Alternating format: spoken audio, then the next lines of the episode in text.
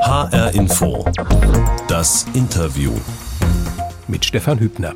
Er interessiert sich für die Vielfalt der Lebewesen, für die Vielfalt der Ökosysteme, für die Vielfalt der Gene.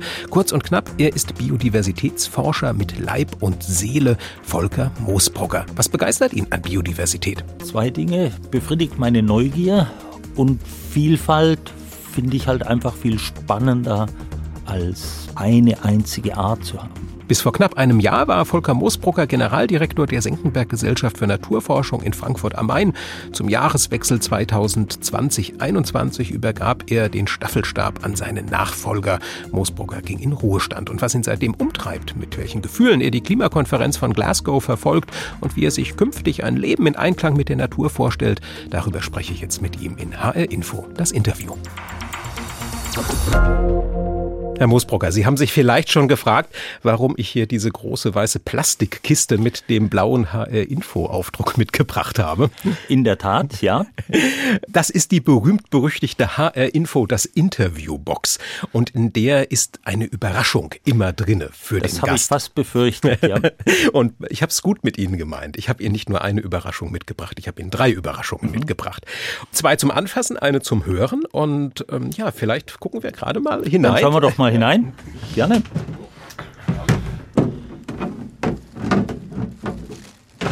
Ich darf sagen, was hier drauf steht. Ja, was haben Sie in der Box gefunden, Herr Moosbrunner? Einen Regenponcho. Haben Sie eine Assoziation bei einem Regenponcho? Naja, bei dieser Form des Regenponcho denke ich an zwei Dinge. Natürlich einerseits, wie wird das Wetter, wie wird das Klima natürlich in diesem Kontext. Und auf der anderen Seite ist dieser Regenponcho ganz offensichtlich aus Plastik gemacht. Und da kann man ja auch fragen, was brauchen wir denn alles? Wie viel Plastik brauchen wir denn auf dieser Erde? Wann haben Sie denn zuletzt ein Regenponcho benutzt? Oh, das ist ewig lange her, weil ich ein Outdoor-Mensch bin und eigentlich immer gut ausgerüstet und nie so einen einfachen, simplen Regenponcho habe, sondern typischerweise schon eine wasserdichte Jacke, mit der ich Radfahren kann, in den Bergen rumlaufen kann. Also Regenponcho ist wahrscheinlich das letzte Mal von mir getragen worden, so vor 40, 50 Jahren oder so. Was wäre für Sie denn unter Umweltaspekten eine gute Outdoor-Ausrüstung? Naja, letztlich sollen halt auch die Textilien, die man nutzt oder die Materialien, die man nutzt, unter umweltfreundlichen, das heißt CO2-neutralen und natürlich auch, was die Schadstoffe anbelangt, neutralen Verhältnissen generiert worden sein und nachher in ihrem Lebenszyklus auch gut regenerierbar oder wieder nutzbar sein. Das muss ja immer das Ziel sein bei allem, was wir tun, dass alle Produkte irgendwo recycelt werden können. Und in der Produktion muss ich genauso darauf achten, dass eben die Herstellung klima- und umweltneutral erfolgt.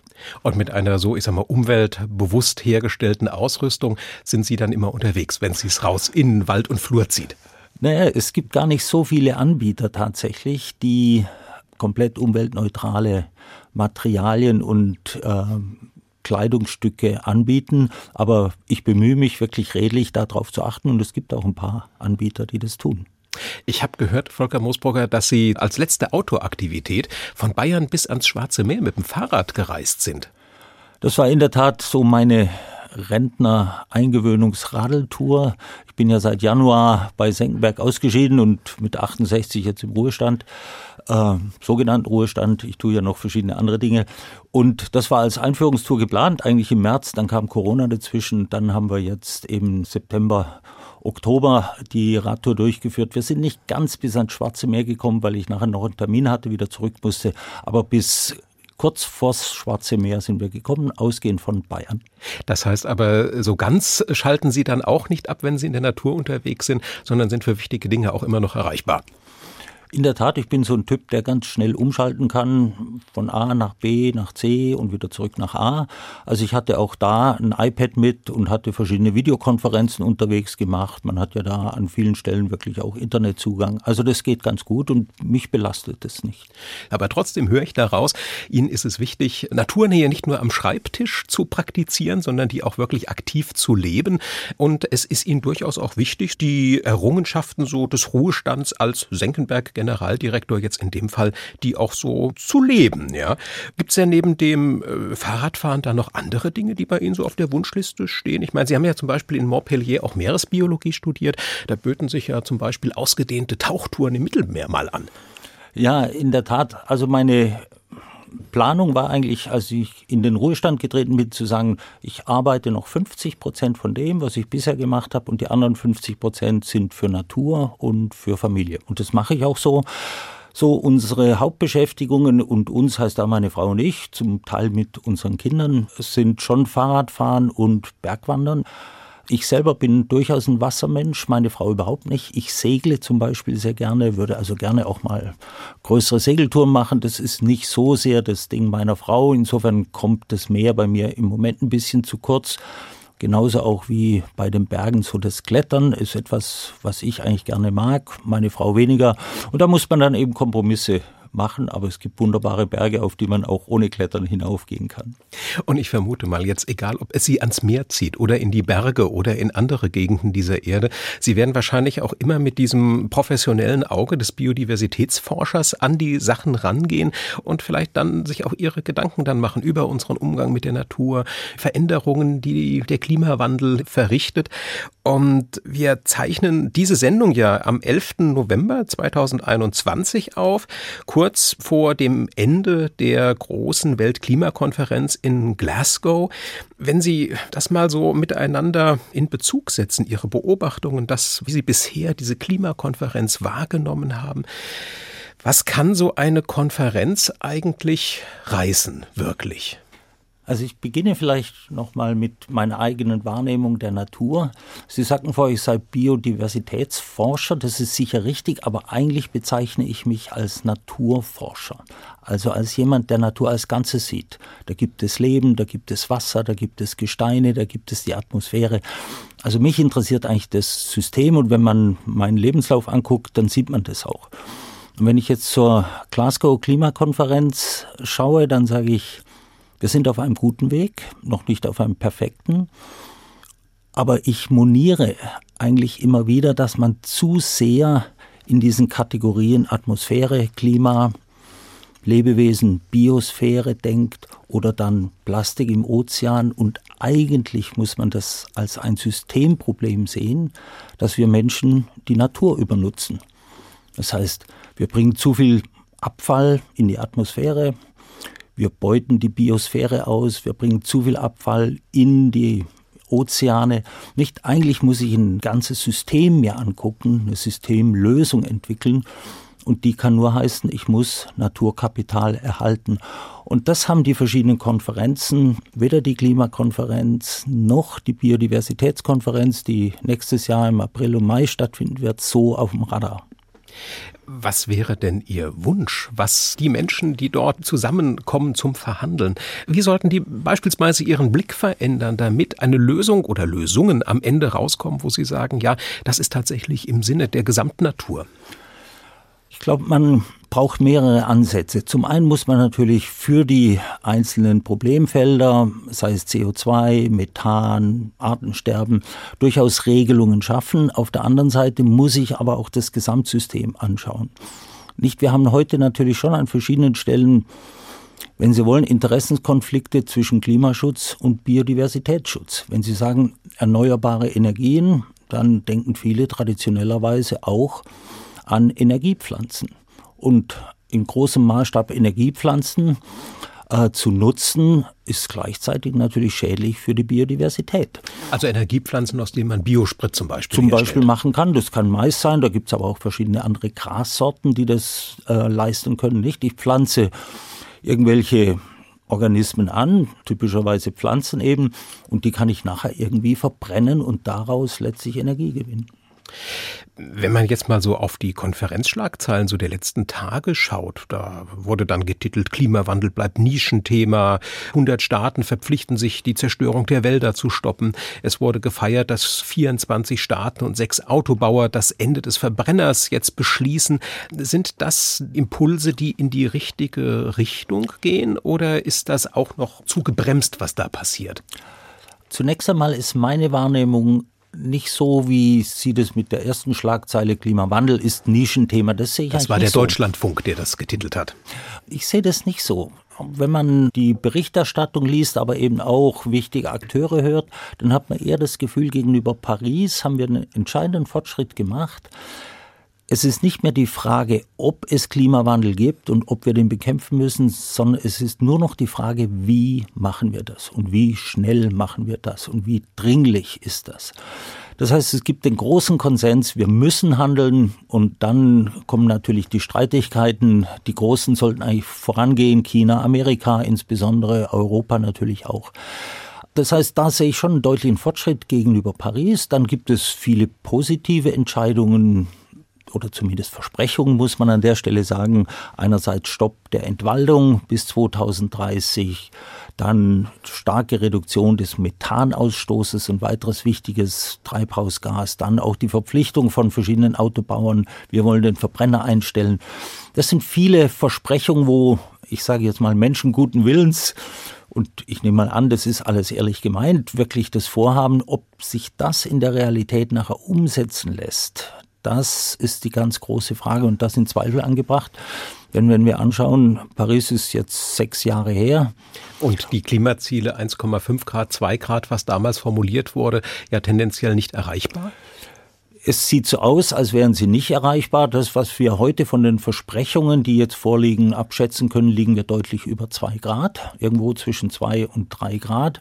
Und was mich halt auch immer ja, bedenklich stimmt, ist, wenn Sie die Kohlendioxidkonzentration in der Atmosphäre angucken, also nicht die Zahlen der einzelnen Staaten, sondern schauen Sie sich an, was passiert in der Atmosphäre.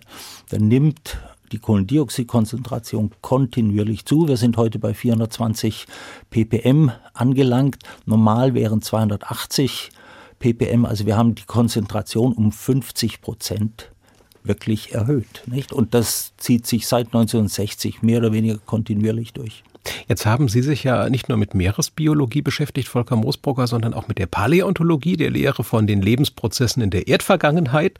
Da gab es ja immer wieder schon Schwankungen auch in den Gaskonzentrationen in der Atmosphäre bei uns. Und es taucht doch sicher in dem Zusammenhang immer wieder die Frage auf, wie unnatürlich ist dieser Prozess des CO2-Anstiegs? Und ähm, geht es hier wirklich letzten Endes um den Schutz der Erde oder geht es da eher um den Schutz unserer selbst, weil wir damit nicht so zurechtkommen, weil wir daran nicht so angepasst sind? Also vielleicht zunächst noch mal ganz kurz, damit das ganz klar ist. Natürlich gab es auch in der Erdgeschichte erhebliche Veränderungen in der Kohlendioxidkonzentration. Jetzt haben wir einen Anstieg des Kohlendioxidgehaltes in der Atmosphäre nur durch den Menschen. Frage, müssen wir uns Sorgen machen um uns Menschen, um die Erde? Da sage ich, um die Erde brauchen wir uns keine Sorgen machen. Das System Erde ist unglaublich robust. Das heißt, es geht an der Stelle wirklich nur oder ganz primär um den Schutz des Menschen. Wie wollen wir in Zukunft leben? Wie viele Menschen sollen glücklich und zufrieden auf dieser Erde leben können? Denn wir müssen uns klar machen, wenn wir deutliche Veränderungen in der Temperatur haben, die Meeresspiegel steigen, dann hat es dramatische Folgen für die persönlichen Schicksale von Milliarden von Menschen. Also die Menschheit wird garantiert nicht aussterben, auch bei vier Grad Erwärmung oder fünf Grad Erwärmung nicht. Aber der Übergang bis dahin, das ist eine höllische Zone. Und wir müssen uns anpassen. Und die Frage steht im Raum Klimaschutz oder Klimaanpassung oder beides. Das ist in der Tat ein Desiderat, das ich seit 30 Jahren eigentlich moniere, dass wir immer zu sehr nur von Klimaschutz reden, also Reduktion der Treibhausgasemissionen und zu wenig von der Anpassung. Denn wir wissen, wir haben Größenordnung 2 Grad Celsius im Gepäck. Um diese 2 Grad wird es wärmer. Und das hat auch das bereits weitreichende Konsequenzen für ganz viele Bereiche. Und darauf müssen wir uns einstellen, egal ob wir jetzt noch bei 1,5 oder vielleicht bei 2 Grad landen oder nachher bei 3 Grad. Diese Anpassung muss erfolgen. Wir dürfen sie also nicht vernachlässigen. Das heißt, beide Dinge sind gleichermaßen wichtig. Ich denke, das Ahrtal-Ereignis hat alle nochmal wachgerüttelt und daran erinnert, dass Anpassung jetzt wirklich geboten ist. Wie sieht denn Ihr persönlicher Umgang mit Klimaschutz und Klimaanpassung aus? Sie haben ja schon vorhin so ein bisschen von Ihrer Familie erzählt, von Ihrer Frau, von Ihren Kindern. Ich nehme an, das ist ein Thema auch bei Ihnen. Und ja, wie leben Sie das? Ich glaube, da bin ich so ein ziemlich typischer, bewusster Bundesbürger. Also ich bin an der Stelle ganz sicher kein Heiliger, was jetzt CO2-Vermeidung anbelangt, aber ich bemühe mich redlich mit meiner Familie, den Ausstoß, persönlichen Ausstoß von Treibhausgasen oder aber eben auch Schaden für die Umwelt zu minimieren, so gut es eben geht. Was machen wir? Wir haben einen hochdiversen Garten auf der Terrasse. Da haben Sie sicher 200, 300 Arten, die da drauf leben, die wir den Insekten ganz bewusst auch anbieten. Also ähm, Pflanzenarten. Pflanzenarten, ja. Es gibt auch ein kleines Bienenhotel oder Insektenhotel, das aber gar nicht so sehr angenommen wird. Aber wir haben ein breites Spektrum an ja, Insekten und Vögel, die dann eben sich schon an unserer Terrasse gütlich tun. Wir sind nicht so konsequent, dass wir sagen, Auto ist tabu, nur noch öffentliche Verkehrsmittel, keine Fliegerei mehr. Also da ist für mich persönlich auch noch Luft nach oben, vielleicht auch noch was zum Essverhalten. Wir haben auch ganz klar unseren Fleischkonsum reduziert, weil das Thema Fleischkonsum ein ganz zentrales ist, sogar bei den Treibhausgasen, wie aber eben auch beim Artensterben. Ich möchte jetzt ganz bewusst einen Bruch hier hervorrufen und mit Ihnen das ja fachlich zentriert ein bisschen wieder verlassen, weil wir haben ja immer noch unsere HR Info, das Interviewbox bei uns im Studio stehen und da ist ja noch was drinne. Und ich habe gesagt, da sind zwei Dinge zum Anfassen, eine Sache zum Hören und jetzt kommt mal die Sache zum Hören. And now the end is near and so I face the final curtain My friend, I'll say it clear, I'll state my case, of which I'm certain. I've lived a life that's full. I traveled each and every highway and more, much more than this. I did it my way. Frank Sinatra, I did it my way. Sie haben gerade schon so ein bisschen gerührt geschaut, Volker Moosbrugger. Ja, ist ganz witzig. Ich bin ja Corona-bedingt offiziell am 2. September verabschiedet worden in Senckenberg mit einer Corona-konformen Veranstaltung, die wirklich sehr, sehr toll war, toll organisiert, sehr, sehr persönlich ausgerichtet. Und wir haben bei Senckenberg einen wunderbaren Kollegen, Ornithologen, der kann Frank Sinatra nachmachen, dichtet aber immer neue Lieder dazu. Und der hat genau dieses Lied zu meinem Abschluss dann auch gesungen, also I Did It My Way. Und ich finde, es passt schon ein bisschen so. Ich finde schon, dass ich an vielen Stellen einen eigenen Stil habe und ich denke, ich habe eine hohe Hartnäckigkeit. So was ich halt anpacke, das versuche ich meistens dann auch irgendwie konsequent weiterzuziehen. Das geht oft nicht so schnell, wie man sich das wünscht. Nicht? Man hat das Gefühl, das mache ich mal ganz hoppla hopp und dann geht es auf einmal Jahre. Aber ich habe eine Hartnäckigkeit und insofern trifft es vielleicht schon, dass ich so einen eigenen Stil habe, wie ich Senckenberg geführt habe oder auch wie ich mein Leben führe. Also ist die Wahl dieses Titels bei Ihrer Verabschiedung sowohl eine Würdigung gewesen, als vielleicht auch so ein bisschen so ein Necken, dass Sie, Volker Moosbrucker, die senckenbergischen Geschicke vielleicht auch mit einem unbeirrbaren Dickkopf geführt haben? Ich glaube, unbeirrbar ist der Dickkopf nicht, aber Dickkopf ist er schon. Nicht? Ähm, ich, ich glaube, ich kann permanent dazulernen und ich denke, das habe ich auch bei Senkberg gemacht. Da gibt es viele Veränderungen. Wenn Sie so einen großen Laden haben, wir waren knapp 900 Mitarbeiter, Mitarbeiter, da können Sie nicht mit dem Dickkopf dran gehen und sagen, so machen wir das jetzt. Sie müssen die Leute mitnehmen, die Leute müssen Spaß dran haben und das Gefühl haben, dass es in die richtige Richtung geht. Und da hilft auch nur, wenn Sie Informationen, Anregungen, ja, Stimulantien aus dem Betrieb mit aufnehmen. Das Sie, macht doch Spaß. Sie haben unter anderem bei Senckenberg angestoßen, dass das Senckenberg Biodiversität und Klimaforschungszentrum gegründet wird. 2008 ging das an den Start. Warum haben Sie das gemacht? Warum war Ihnen das wichtig, Biodiversität und Klima gemeinsam zu denken, Volker Moosbrugger? Bevor ich zu Senckenberg kam, 2005 war ich an der Universität Tübingen, Professor für Paläontologie und da hatte ich einen Sonderforschungsbereich aufgebaut, zusammen mit Kollegen. Der hat sich den klimagekoppelten Prozessen gewidmet. Also Klimawandel, welche weiteren Prozesse löst Klimawandel aus? Und aus dieser Forschungsrichtung heraus hat sich nachher auch die Notwendigkeit für mich herauskristallisiert. Wir brauchen ein Forschungszentrum, das ganz dezidiert die Wechselwirkung zwischen Klimawandel und Verlust biologischer Vielfalt oder Veränderung der biologischen Vielfalt untersucht. Sie müssen ja sehen, wenn sich das Klima ändert, hat es Auswirkungen auf die Biosphäre, auf das Leben, Verbreitung von Gräsern, Wäldern. Aber umgekehrt, wenn Sie die Biosphäre verändern, zum Beispiel durch Landwirtschaft, durch Entwaldung, hat das auch unmittelbar Auswirkungen auf das Klima. Wir kennen das Stadtklima ist ein völlig anderes, als wenn Sie draußen im Wald und Flur sind, nicht?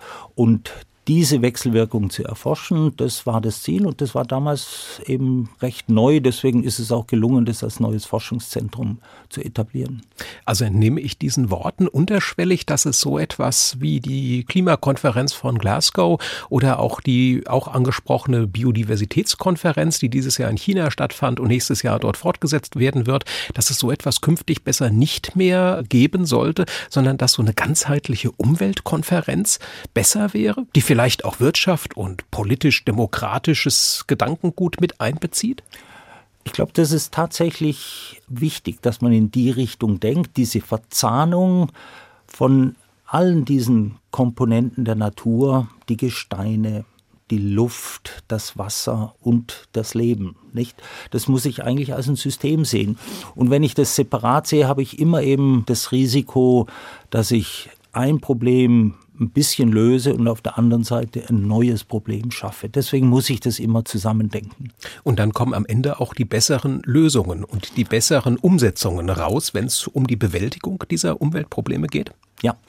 Und vielleicht an der Stelle auch nochmal aus meiner Sicht ein wichtiger Punkt.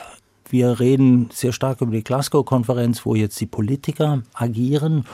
Ich sehe einen weiteren wichtigen, sehr, sehr wichtigen Akteur in der Wirtschaft und in der Finanzwelt. Die Wirtschaft und Finanzwelt hat verstanden, dass das Thema Umwelt ein zentral wichtiges ist, das Thema Nachhaltigkeit das Zukunftsthema. Nachhaltigkeit heißt, ich muss drei Dimensionen ausbalancieren, nämlich die Dimension Ökonomie, Wirtschaft, die Dimension Ökologie, Umwelt und die Dimension Soziales, also Gesellschaft.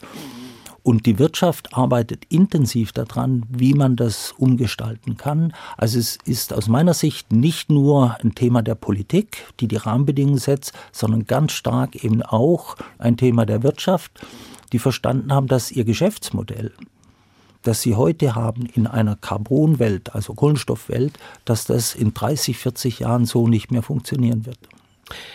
Die Rahmenbedingungen sprachen Sie gerade an. Und zu den Rahmenbedingungen des HR Info Interviews gehört ja die Interviewbox. Und da wollen wir noch einmal reingreifen. Dann schauen wir mal, was Sie an Überraschungen für mich haben. Beziehungsweise Sie müssen reingreifen, Volker Moosbrocker. ah ja, das ist doch ein sehr bekanntes Produkt. Was haben Sie denn rausgefischt? Buchweizenhonig. Ein Glas Buchweizenhonig. Ja, es ist schon mal geöffnet. Wir mussten den unbedingt vor der Sendung schon mal kosten. Aber Ihre erste Reaktion wäre gewesen, oh, ein bekanntes Produkt. Das heißt, Sie haben ein inniges Verhältnis zu Honig, zu Bienen, zu beidem? Ja, aus mehreren Gründen natürlich. Zum einen als Biologe, da sind einem Bienen bestens vertraut. Das sind wunderbare soziale Organismen, von denen man viel lernen kann, wie Biologie und soziales Leben funktioniert. Aber darüber hinaus ist die Biene natürlich auch ein Repräsentant einer anderen Gesellschaft, die ich mitvertrete, die Polytechnische Gesellschaft, eine Gesellschaft, die wie Senckenberg im frühen 19. Jahrhundert, in dem Fall 1860 gegründet wurde. Und die hat die Biene in ihrem Logo mit drin. Warum? Weil die Biene drei Dinge macht. Sie ist fleißig, sie ist ein soziales Leben und sie tut etwas, was für uns Menschen wichtig ist. Und genau das will die Polytechnische Gesellschaft auch tun. Wir kommen als Polytechnische Gesellschaft aus der Aufklärung heraus, aus der Humanität heraus, also Menschenwürde, ein selbstbestimmtes, menschenwürdiges Leben zu ermöglichen. Das ist ein wesentliches Ziel, was wir mit unseren Aktivitäten versuchen zu unterstützen. Und insofern ist der Honig mit der Biene für mich von der biologischen Seite, von Senckenberg her, wie auch von der polytechnischen Seite ein schönes Bild. Und die Polytechnische Gesellschaft, das sei noch ergänzt, ist eine Gesellschaft, die von Bürgern der Stadt Frankfurt am Main vor über 200 Jahren ins Leben gerufen wurde, um Gutes in der Stadt zu tun. Das macht sie bis heute und Sie sind im Moment der amtierende Präsident dieser Gesellschaft. Wenn man das so hört, jetzt eine zwei, über 200 Jahre alte Bürgergesellschaft, da hat man ja vielleicht, denkt man schon, eher so ein konservativer Haufen, der sich vielleicht auch so mit Klimawandel und Biodiversitätsschutz ein bisschen schwer tut. Wie erleben Sie das? Schauen Sie, als die Gesellschaft 1816 gegründet wurde, war die Politik in einem großen Durcheinander, ähnlich wie heute. Wir sind nach dem Wiener Kongress, Napoleon ist gestürzt, große Unsicherheit, Beginn der Industrialisierung, an vielen Stellen Armut. Und die Polytechnische Gesellschaft wurde genau, wenn Sie wollen, in einem progressiven Sinne gegründet, nämlich wie kann ich den Bürgerinnen und Bürgern helfen, ein selbstbestimmtes, menschenwürdiges Leben zu führen. Ein Beispiel, wir haben 1822 eine Sparkasse gegründet, die es heute noch gibt.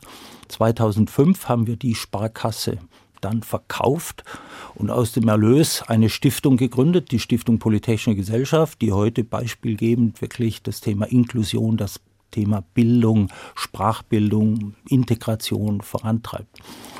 Das heißt, wir haben immer versucht, wichtige Themen aufzugreifen, die in einer Gesellschaft aktuell gerade virulent sind. Wir haben einen Prozess letztes Jahr gestartet in der Polytechnischen Gesellschaft und fünf prioritäre Themen identifiziert. Das eine ist tatsächlich das Thema Inklusion, Zugang zur Stadtgesellschaft für alle. Das zweite Thema ist Demokratiefähigkeit. Das dritte Thema ist tatsächlich Nachhaltigkeit. Da werden wir uns und sind wir im engen Austausch mit der Stadt Frankfurt, die einen Green City Prozess vorantreibt. Ein weiteres Thema ist dann der Krisenresilienz gewidmet, weil wir als Gesellschaft nicht wirklich gut vorbereitet sind auf ein Krisenmanagement. Das hängt einerseits damit zusammen, dass Strukturen fehlen, andererseits aber auch, dass eben Vorbereitung fehlt und ein Training fehlt. Also das sind so Themen, denen wir uns jetzt verstärkt widmen, wo wir sehr aktiv uns ähm, einbringen in die Stadtgesellschaft. Also eine Mordsagenda bezogen auf die Stadt Frankfurt am Main und eine, die, wenn ich das richtig verstehe, auch sehr auf eine praktische Anwendbarkeit zielt. Jetzt neigt sich diese Ausgabe von HR Info, das Interview, langsam aber sicher dem Ende zu. Eine letzte Frage möchte ich Ihnen aber gerne noch stellen, Volker Moosbrucher. Wie kann man denn heute Menschen für den Schutz von Klima und Biodiversität am besten einnehmen? Ich glaube, es sind drei Dinge. Zum einen muss man die Prozesse grob verstehen. Das zweite ist, ich muss die Emotionen treffen. Und das dritte ist, ich brauche Perspektiven. Ich muss den Leuten deutlich machen, es geht nicht bergab, sondern eigentlich geht es bergauf. Und ich denke, über die Fakten und so, die Aufklärung über die Hintergründe, das ist weitgehend verstanden. Das große Thema ist, Emotionen zu wecken für das globale Geschehen, also nicht nur an sich zu denken, sondern auch das Thema globale Gerechtigkeit emotional in den Blick zu nehmen. Was bedeutet Klimawandel für bestimmte Inselvölker, für bestimmte indigene Völker in den Tropen, aber auch, was bedeutet es für Deutschland? Und das Dritte ist die Perspektive. Und da müssen wir insbesondere dran arbeiten. Da gibt es viele Ansätze. Wir rechnen unseren Wohlstand heute immer in Euros. Wir bewerten Länder nach ihrem Bruttosozialprodukt. Aus meiner Sicht ist es völlig überholt inzwischen. Wir müssen irgendwie Parameter definieren, die das Wohlbefinden der Menschen definieren und nicht das Bruttosozialprodukt. Bruttosozialprodukt bemisst praktisch nur die Ökonomie und eben nicht aus der Nachhaltigkeit auch die Dimension Ökologie und die Dimension Gesellschaft. Das heißt, ich muss stärker zu einer Bewertung meines eigenen Lebens kommen, das mehr vom Glück und Zufriedenheit ausgeht als von Euros. Und dann können Sie in der Tat, wenn Sie auf Fleisch verzichten, und sich mehr genüsslich ihrem Essen hingeben, ist es ein Mehrwert. Sie empfinden das nicht als Verlust, als Verzicht, sondern es ist eine neue Lebensqualität. Die schönen Seiten der Klimaanpassung kennenlernen. Der Appell von Volker Moosbrucker, Naturforscher und Präsident der Polytechnischen Gesellschaft Frankfurt am Main. Das war HR Info, das Interview, der Podcast. Ich bin Stefan Hübner und übrigens auf hrinforadio.de, da finden Sie noch viele weitere Gespräche mit interessanten Menschen aus Politik, Wirtschaft, Kultur, Sport und Gesellschaft.